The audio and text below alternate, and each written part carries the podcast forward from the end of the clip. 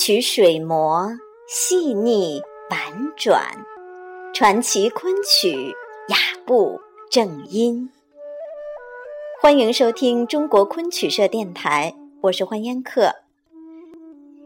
今天的夜话节目，我要为您介绍的是香港京昆名伶邓晚霞。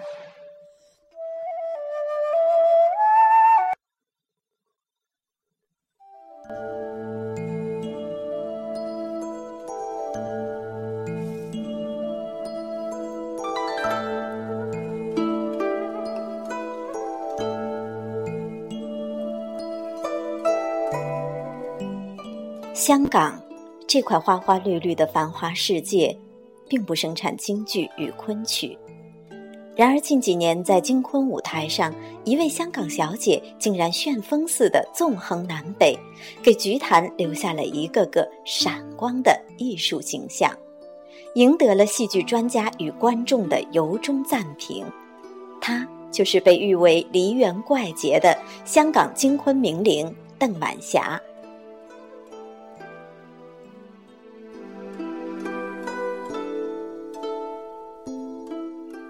晚霞出生在香港豪门之家，祖父邓典初生前任香港中华总商会名誉会长，外祖父岑春轩曾任清末两广总督，父亲邓锡志是香港十里贸易公司老板，经常与大陆搞丝绸贸易。他的母亲岑德美生于上海，是上海圣约翰大学第一个女大学生。邓晚霞姊妹俩，姐姐现在香港舞蹈学校任校长。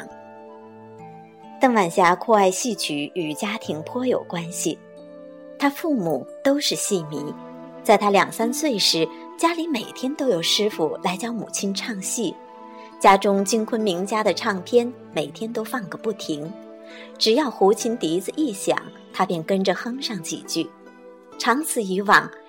以至于只要锣鼓一响，他精神马上为之一振，并并且顿觉疲乏尽消，心旷神怡。六七岁时，他还在著名旦角齐彩芬的指导下练过一阵功，压腿、踢腿都曾经折腾过。不过那时候父母并非要培养他成为戏曲演员，因为那年月演戏这行还受着社会歧视，父母让他唱几句，舞几下。也只是满足一下小孩子的兴趣，全当玩乐。可怎么知道，在这玩乐游戏中，小晚霞便对戏曲产生了纯真的喜爱。那时，他就曾经天真的盘算着，能有一天打扮起来，在舞台上演一出，该多么风光！也是今生有缘，童年的幻想，二十年后化为现实了。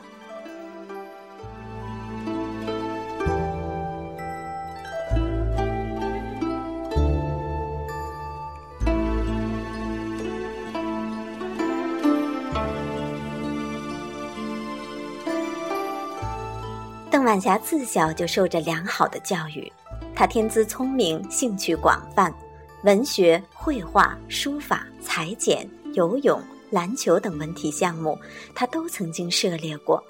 她还能熟练地掌握英法意三国外语。她是高中毕业后便到瑞士、法国上大学，毕业于瑞士日内瓦音乐学院。在欧洲留学的八年中，她除专攻钢琴演奏外，同时兼修音乐理论及西洋歌剧。他曾在欧洲各地及港澳地区举行过钢琴独奏音乐会，极获好评。后来曾在香港电台主持编导过戏曲节目，长达两年之久。当他在东西文化艺术海洋上纵横驰骋的时候，他发现最能寄托和抒发他感情的文艺形式。还是京昆艺术，他曾说：“看遍西欧各类的文艺形式，虽然都能够使我一时尽兴，但是我感到最亲切的还是京剧和昆曲。只有京昆才能满足我，也才能发挥我。”他的人生选择不仅是出于个人嗜好，同时也是基于强烈的民族情感。在香港。他看到国外去演出的仅属二三流的歌舞团体，却能够受到当地高档次的接待；而国内一流的京昆团去演出，却不怎么受到器重。他感到义愤填膺。他说：“中国的京昆艺术，其精艺高超，可以与世界最好的艺术相比。但无论在国内还是国际舞台上，似乎京昆艺术还没有取得应有的地位。”对民族文化的热爱和自尊，催发了他的热情和毅力。一九八六年，由他做盟主，在香港成立了东方艺术协会。这是香港第一个京昆艺术协会。该协会不仅自己组织京昆艺术沙龙活动。而且接纳大陆京昆剧团到香港演出，为宣传推广京昆艺术、促进中外文化交流做了切实的工作。在几年的艺术实践中，邓晚霞越来越感到成立正式剧团的迫切性。但是，香港京昆人才贫乏，只好求助大陆，这又谈何容易呀？难处之一就是他所需要的人恰恰是人家剧团的主力，人家怎么会轻易出手呢？难处之二是有的演员要价太高，高出本人工资七八倍。难处之三是有人愿意辞职，但单位不开信，护照不好办。但是这些困难并没有动摇邓晚霞组团的决心，他走遍南北，明察暗访。在各方组织的大力支持下，于一九九零年终于正式成立了第一个戏曲专业团体——香港邓晚霞京昆剧团，结束了香港没有专业戏曲团体的历史。邓晚霞在香港浩然竖起了京昆旗帜，仅此一举，功德无量，足以彪炳中国戏曲史册。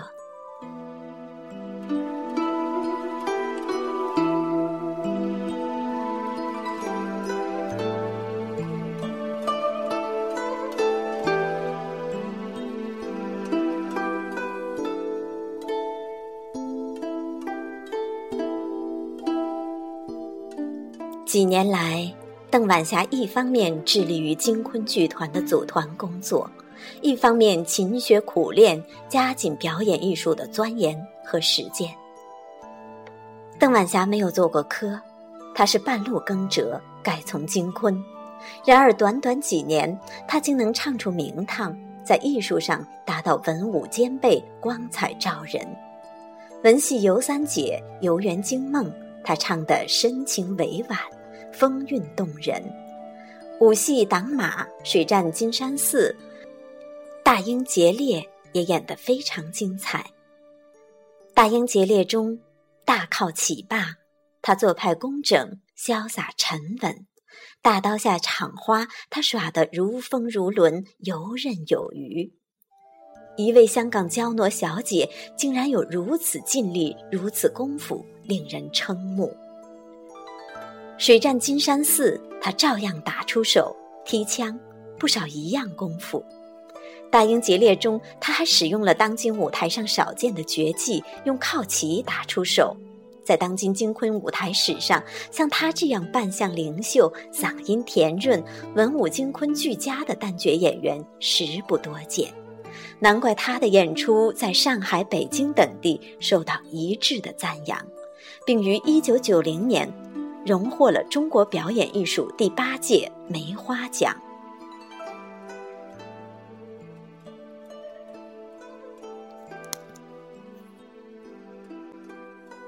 几年来，他在大陆走南闯北，遍访名师，先后曾向李玉茹、杜麦芳、张美娟、姚传九、魏莲芳、包幼蝶、曹和文等老师学习。一九八五年，又正式拜在于振飞的门下，先后学习京昆剧目四十余出。他以边学习边实践、边苦练边探索的方法，加速前进的步子。他频频穿梭于大陆与香港之间，以致引起海关的怀疑：经商、政务、都不像。经盘问才知道，他是位演员。他的演业足迹先后遍及东北、华北、华东等地。一九八七年至一九九零年，他平均每年演出一百多场。据文化部有关部门统计，这是国内近年来个人演出场次最多的记录。演出是辛苦的，为了练功及排戏方便，他多半跟大队一起住在后台，条件之简陋可以想象。他在一篇文章中这样写道：“那天到达剧场已是傍晚，分配给我的房间是办公室改装的。”面积可容纳两个人。刚准备上床休息，忽然雷电交加，大雨倾盆而下。屋里漏雨竟不下十处，最后大家合力连夜助我转移到台侧一个阴森的地窟，暂且栖身。我一夜未曾合眼不说，可怜翌日还是我的重头大跑戏。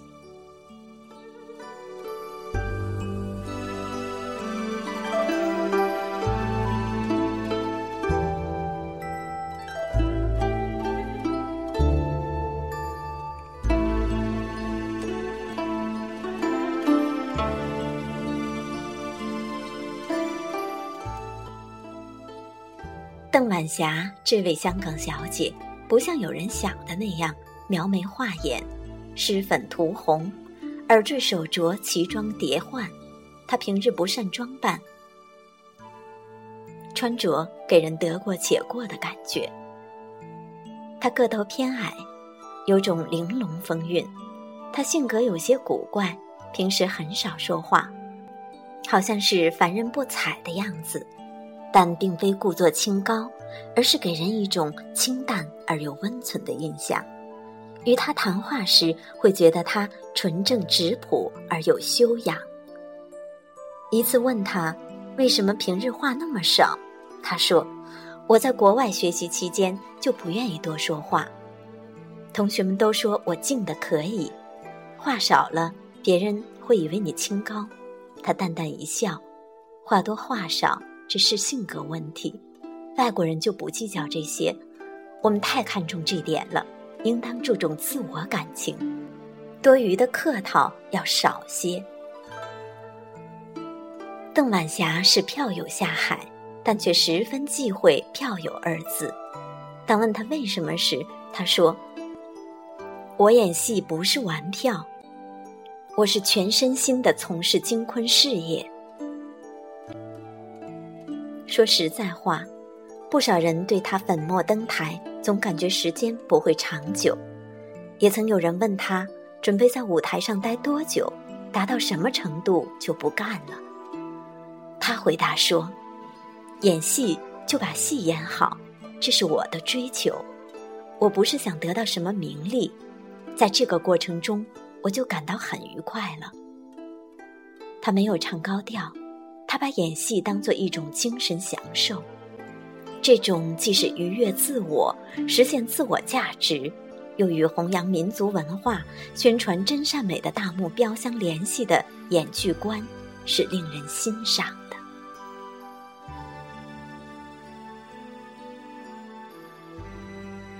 邓晚霞是一个有独立思想的演员，她拜访名师，求学百家。从不把自己拴在某一个名家流派上，就像他临帖学钢琴一样，颜柳照、唐伯虎、朱家字帖都写，不拘一格。贝多芬、巴哈、肖邦、莫扎特不同风格都练，兼取众长。学戏也是如此，他不拘某一流派，让自己的特长得到充分的发展，自然形成一种风格。这种开放性的学习观念与他受的教育息息相关。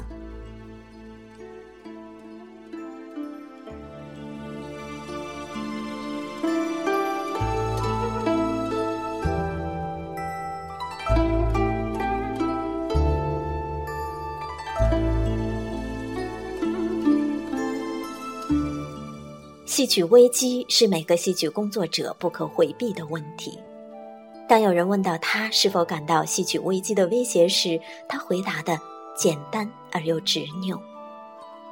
我不管那些，我爱金昆，金昆是民族艺术，时髦有时髦的世界，传统有传统的天下。金昆艺术可以与其他艺术并存，大家和平共处，互不相干。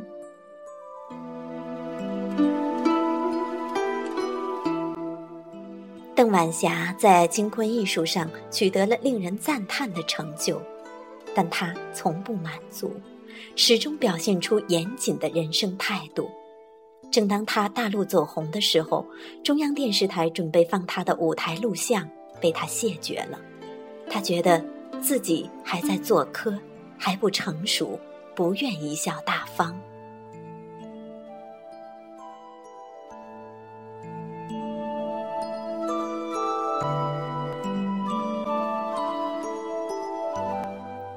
主播文案选自《走向世界》杂志一九九四年一月版，由于学健撰写的《香港金昆名伶邓满霞》。